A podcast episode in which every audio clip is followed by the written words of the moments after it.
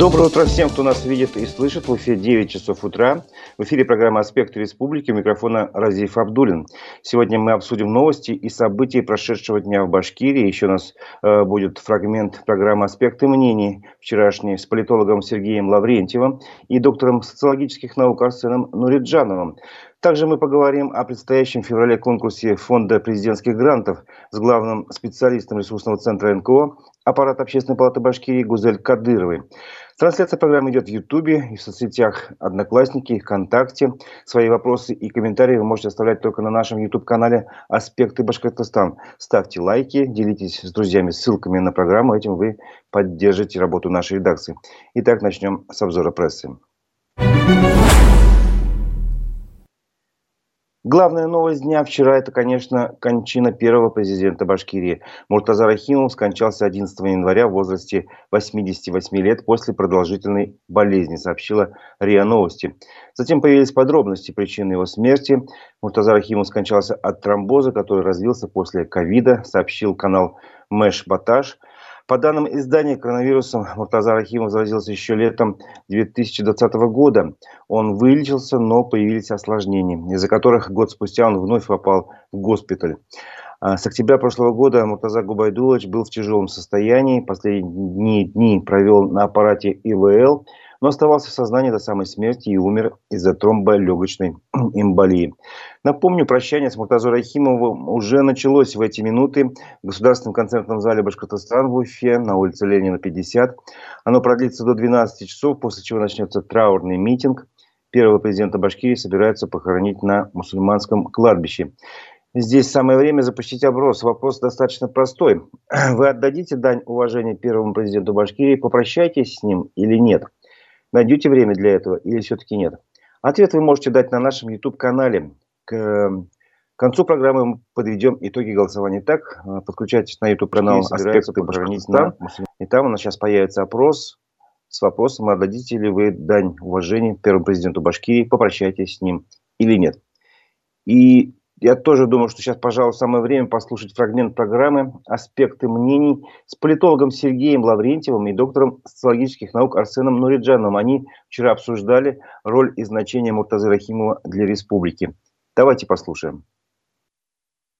Коммерсанта 2008 года сообщает, 24 июня президент Республики Муртазар Рахимов отстранил главу своей администрации Ради Хабирова от должности на время проверки его деятельности антикоррупционной комиссии, а 5 июля уволил занимаемого поста. Также единороссы исключили Ради Хабирова из партии. В Башкирии происходящее связывали с тем, что господин Хабиров приглашен на работу в кремлевскую администрацию. Тогдашний экс-глава избиркома Башкирии Бары Кинзягуов сообщил в следственные органы, что господин Хабиров на декабрьских думских выборах вынуждал комиссию фальсифицировать результаты по одному из округов и примерно на 40 41 тысячу уменьшить число голосов, поданных за единороссов, добавив эти голоса КПРФ и «Справедливой России», чтобы обеспечить прохождение в Думу столичным предпринимателям из списков. А что тогда произошло в 2008 году? Сергей Николаевич, вы же все-таки советником были. Может, вы что-то больше знаете? Я, кстати, после этого стал советником, когда вот это произошло.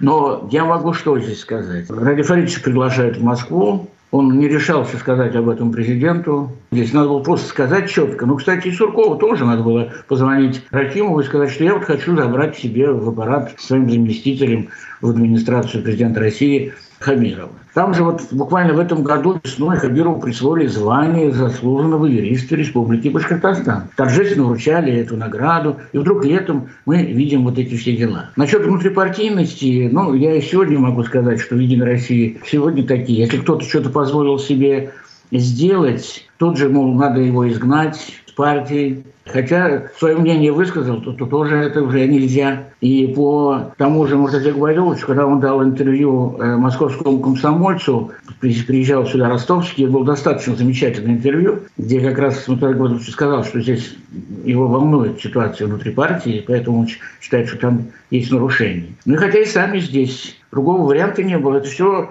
большевистское наследие что вот как большевики тут же ярлык вешали и так далее. Большевистское наследие, другого рычага не было. Я знаю, что насчет Кавирова там проверяли все его счета, в каких банках, вот деньги, нет ли там чего, за что можно зацепить и не дать ему возможность уйти из... Я даже знаю откуда, даже не совсем это было от Рахимова, это было от Сарбаева. Потому что он испугался, что они вот это соревнование кто-кто, преемник, Хабиров его обошел и потом на парашюте спустится сюда, на это кресло. Вот и все. Это внутренние интриги, которые вот привели к этим вещам. И к ним по-другому относиться нельзя. И, кстати, сейчас отношения до кончины между Хабировым и э, Рахимовым не было. Хабиров прилетал из администрации в Москву на юбилей Рахимова.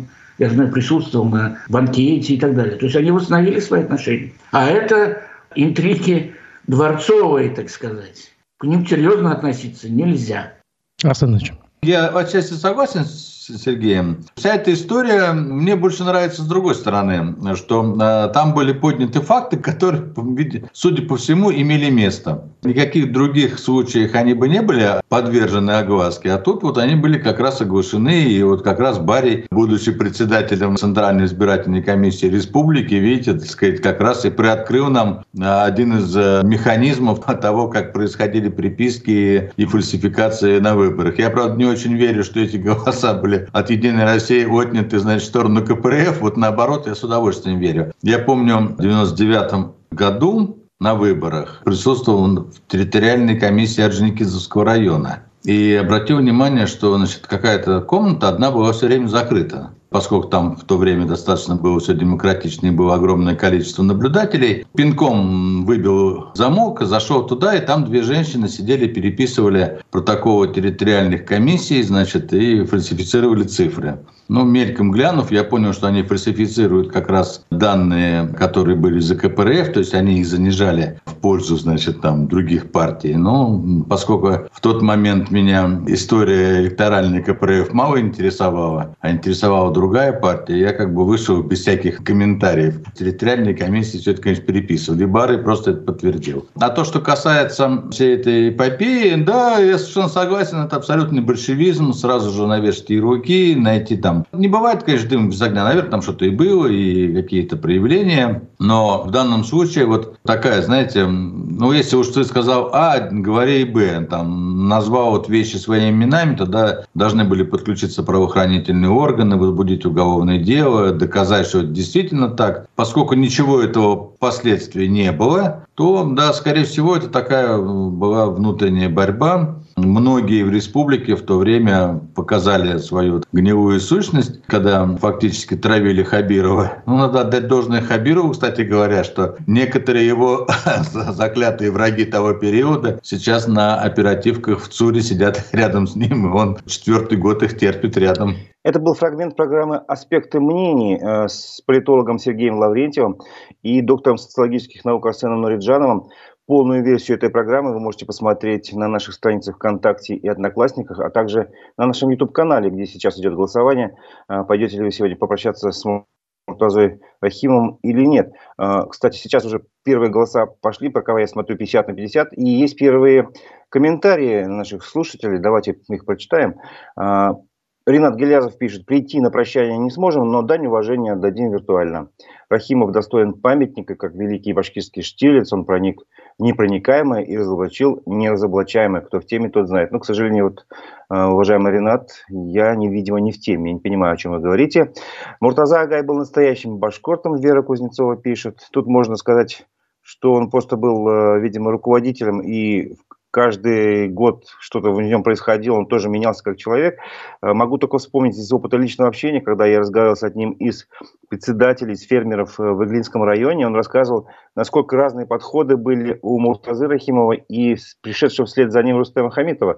Э, Муртаза мог одеть сапоги и ну, побывать в каждой ферме в районе. А Рустем Хамитов говорит, что он побывал на ярмарке фермерской в райцентре, и когда фермер ему пожал руку, ну, достаточно крепкое рукопожатие у него, он потом пожаловался главе района, что тот слишком сильно это сделал. Вот две разницы, как говорится на простом примере. А, тем временем власти увековечат имя Муртазы Рахимова в Уфе, сообщает Уфа-1.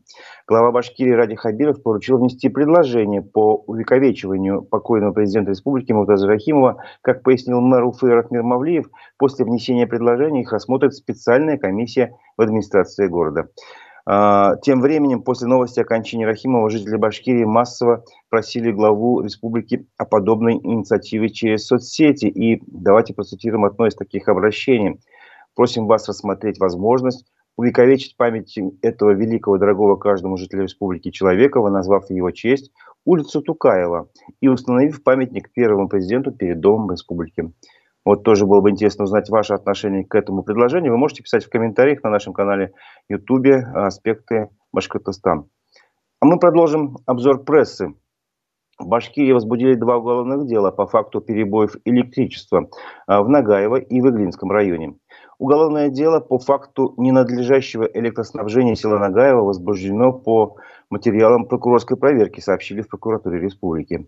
Этой зимой в Нагаево были зафиксированы аварийные отключения электричества, в результате чего жилые дома оставались без отопления, установили прокуроры в ходе проверки. Перебои электроэнергии связаны с перегрузкой сетей. В соответствии с требованиями законодательства на орган местного самоуправления возлагается обязанность по организации электроснабжения населения, пояснили в прокуратуре. Однако предусмотренная обязанность муниципалитетом не исполнена. В результате возбуждено уголовное дело по статье «Халатность». А уголовное дело по фактам перебоев в энергоснабжении в Иглинском районе возбудили по поручению председателя Следственного комитета России Александра Бастрыкина, сообщили в Следственном комитете. В этом случае дело было возбуждено по признакам преступления оказания услуг, не отвечающих требованиям безопасности. Следствие установило, что 8 января в Иглинском районе произошло аварийное отключение электроэнергии, в результате на протяжении более 10 часов без электричества оставались жители порядка 130 индивидуальных жилых домов, в том числе 64 ребенка. Это привело к существенному нарушению их прав и законных интересов, считаются следователи. Сейчас ведется следствие. Расследование уголовного дела находится на контроле в Центральном аппарате Следственного комитета России. Морозы стали причиной проверки прокуратуры в другом случае. Прокуратура Уфы организовала проверку после многочисленных обращений горожан о длительном ожидании общественного транспорта. Анализ показал, что интервалы движения более тысячи единиц общественного транспорта в Уфе существенно увеличены, что при низких температурах негативно сказывается на жизни горожан, сообщили в прокуратуре Башкирии. Прокуроры решили проверить более девяти десятков муниципальных маршрутов, осуществляемых десятью перевозчиками. Думаю, эта тема станет одной из тех, что будут обсуждаться сегодня в программе «Аспекты городской среды» с экспертом в сфере транспорта Олегом Арефьевым. Она начнется сегодня после 11 часов в нашем эфире. Еще одна заметка про морозы. В первый день после каникул уфимские школьники замерзли в классах, сообщил телеканал ЮТВ. Замерзли ученики в школе номер 49 в Уфе. Температура в кабинетах едва достигала 15 градусов, а в отдельных классах и того меньше – об этом телеканал сообщили сами ученики. Телеканал обратился за комментарием в пресс-службу города. Там заявили, что 9 и 12 января в, школы были проведены, в школах были проведены осмотры э, специалистами обслуживающей и ресурсоснабжающей организации. Что касается низкой температуры в здании, то власти пояснили это так. Из-за морозных условий э, выходные и праздничные дни здание школы успело остыть. На сегодняшний день во всех учебных кабинетах средняя температура составляет 18-22 градуса по Цельсию, сообщили в мэрии. Продолжим обзор прессы. Серия заметок вчера была связана с судами. А, ефрейтор Марсель Кандаров из Башкирии получил 5 лет колонии за уклонение от службы, сообщила РБК УФА. Решение вынес Уфимский гарнизонный военный суд. А, согласно материалам суда, контрактник Кандаров, не желая принимать участие в специальной военной операции, в мае прошлого года не явился к месту службы. В сентябре сотрудники правоохранительных органов его нашли и привлекли к ответственности. Контрактника приговорили к пяти годам лишения свободы в исправительной колонии общего режима. Он признан виновным в уклонении от службы сроком свыше месяца в период мобилизации или ведения боевых действий. Так звучит название статьи.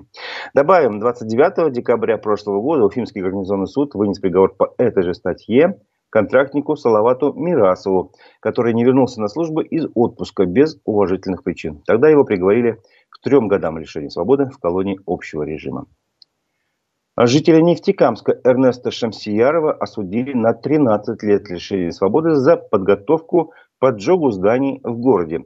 Апелляционный суд оставил в силе приговор Центрального окружного военного суда Екатеринбурга о признании его виновным в целых преступлениях по целому ряду террористических статей. Суд назначил ему наказание в виде 13 лет лишения свободы в исправительной колонии строгого режима. Об этом сообщает Башинформ. По материалам суда Эрнест Шамсьяров планировал совершить теракт на территории республики и пропагандировал идеологию, запрещенную на территории России организации «Исламское государство». Установлено, что мужчина, придерживающийся оппозиционных взглядов, совершил приготовление к теракту путем поджога зданий администрации Нефтекамской и одной из городских организаций жизнеобеспечения, используя самодельные зажигательные смеси коктейль Молотова. Э, я цитирую сообщение пресс-службы управления ФСБ по Башкирии. Также злоумышленник через соцсеть ВКонтакте направлял ученикам группы фото и видеоматериалы о деятельности, участникам группы, прошу прощения, а, фото и видеоматериалы о деятельности международной террористической организации, вовлекал в противоправную деятельность жителей региона для последующего переезда на территорию Сирии и вступления в эту организацию, сообщили в пресс-службе управления ФСБ. Разумеется, защита Шамсиярова считает иначе. Террористический акт он устраивать не собирался, сообщал ранее аспектом адвокат Шамсиярова Илкин Амиров. В тот же день, когда его задержали, он должен был ехать на север трудоустраиваться в «Газпром». Зачем ему искать работу и уезжать, если, как говорит обвинение, он планировал теракт? Задает вопрос адвокат Шамсиярова. По мнению защиты, в деле фигурировал главный свидетель обвинения, который, возможно, был участником провокации, организованной спецслужбами. Напомним, Эрнест Шамсияров внесен Росфинмониторингом в перечень экстремистов и террористов, а Исламское государство – это террористическая организация, запрещенная в России. Другая новость из зала суда, или скорее анонс – в Калининский районный суд Уфы поступило уголовное дело в отношении сотрудника военкомата Константина Выропаева, сообщил коммерсант Уфа.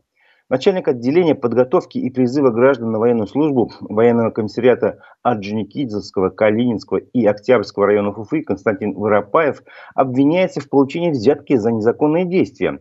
Дата судебного заседания пока не назначена. По версии следствия, Константин Воропаев с апреля 2019 года по 2022 год получил взятку от посредника за освобождение призыва на военную службу молодых людей. Для этого он организовал прохождение медицинского освидетельствования и выдачу подложных медицинских заключений. Напомним, Константина Воропаева заключили под стражу в начале октября. Предлагаю сделать небольшую паузу в обзоре прессы и послушать разговор с главным специалистом ресурсного центра НКО аппарат Общественной палаты Башкирии Гузель Кадыровой. Речь пойдет о конкурсе фонда президентских грантов. Давайте послушаем. 1 февраля стартует прием заявок на конкурс фонда президентских грантов. Что нужно знать тем, кто будет претендовать на эти гранты? Это будет второй конкурс 2023 года первую очередь нужно определиться с идеей вашего проекта. То есть у нас еще есть даже в январе сейчас время подготовиться и уже написать. Сам проект можно будет уже заполнять только с февраля. А на сайте фонда президентских грантов есть методические пособия, которые можно изучить, и заявочную документацию, с которой тоже нужно обязательно ознакомиться всем тем, кто хочет подать заявку. В первую очередь, это, конечно же, положение. Там будет написано, кто может участвовать, какие есть а, ограничения у участников. В принципе, там могут участвовать э, все некоммерческие организации, которые зарегистрированы как минимум 6 месяцев. Это полгода до дня окончания приема заявок, то есть до 15 марта. А если у нас организация просит уже больше 500 тысяч рублей, то организация уже должна быть такой более опытной, регистрация должна быть больше полугода. Сейчас организации могут начать вести свои социальные сети, потому что информационная открытость у некоммерческой организации, она обязательно должна присутствовать, и на этом критерии даже можно заработать основные баллы. Ну и самое основное, это, конечно же, ваш бюджет. То есть нужно продумать, на что будут тратиться все средства, которые будут запрашиваться у грантодателя. Гузель, скажите, пожалуйста, а какие критерии, вот помимо открытости, четкого прозрачного бюджета, могут повлиять на решение комиссии, которая принимает решение? Когда вы подаете заявку, эту заявку проверяют сначала на технические какие-то вещи, да, например, устав может правильно загрузиться. То есть это может быть техническая такая ошибка, из-за чего могут вас не допустить уже дальше к самой экспертизе после технической экспертизы идет уже сама экспертиза. Экспертизу проводят два эксперта. Каждый из них проверяет каждую заявочку на соответствие критериям. Эти все критерии, они изложены в положении. Самое, конечно, главное – это актуальность и социальная значимость, потому что у каждого проекта должна быть проблематика, которую вот заявители обязательно должны определить и изложить ее в заявке очень-очень понятно. Нужно очень внимательно подходить к людям, которые будут реализовывать проект. То есть у них должен быть опыт реализации. То есть проект э, не может быть реализован только новичками. То есть, скорее всего, такой проект не получит поддержки и финансирования. У нас на связи была секретарь, э, главный специалист, прошу прощения, ресурсного центра НКО, аппарат общественной палаты Башкирии Гузель Кадырова. Э, тем временем вчера в общественной палате прошло заседание, на котором э, избрали исполняющим обязанности председателя общественной палаты Башкирии историка Рамиля Рахимова. Вчера его выбрали и в качестве представителя Башкирии в Общественной палате России взамен выбывшей Ирины Абрамовой. Напомним, Ирина Абрамова стала уполномоченным по защите прав предпринимателей в Башкирии, поэтому вышла из общественной палаты. А председатель палаты Азамат Инбердин в связи с переездом сложил свои полномочия и тоже вышел из состава общественной палаты Башкирии. Добавим, Рамиль Рахимов – это заместитель председателя общественной палаты Башкирии, кандидат исторических наук, руководитель регионального отделения Российского военно-исторического общества и регулярный гость в нашей студии. К другим новостям. Активисты «Зеленой лиги» предъявили претензию по проекту очистных сооружений завода «Кронашпан» под Уфой. В Уфе 11 января прошел круглый стол, созданный по инициативе предприятия «Канашпан Башкортостан», на котором и были предъявлены замечания, сообщила на своей странице ВКонтакте руководитель регионального отделения экологической организации «Зеленая лига» Тамара Хабибулина.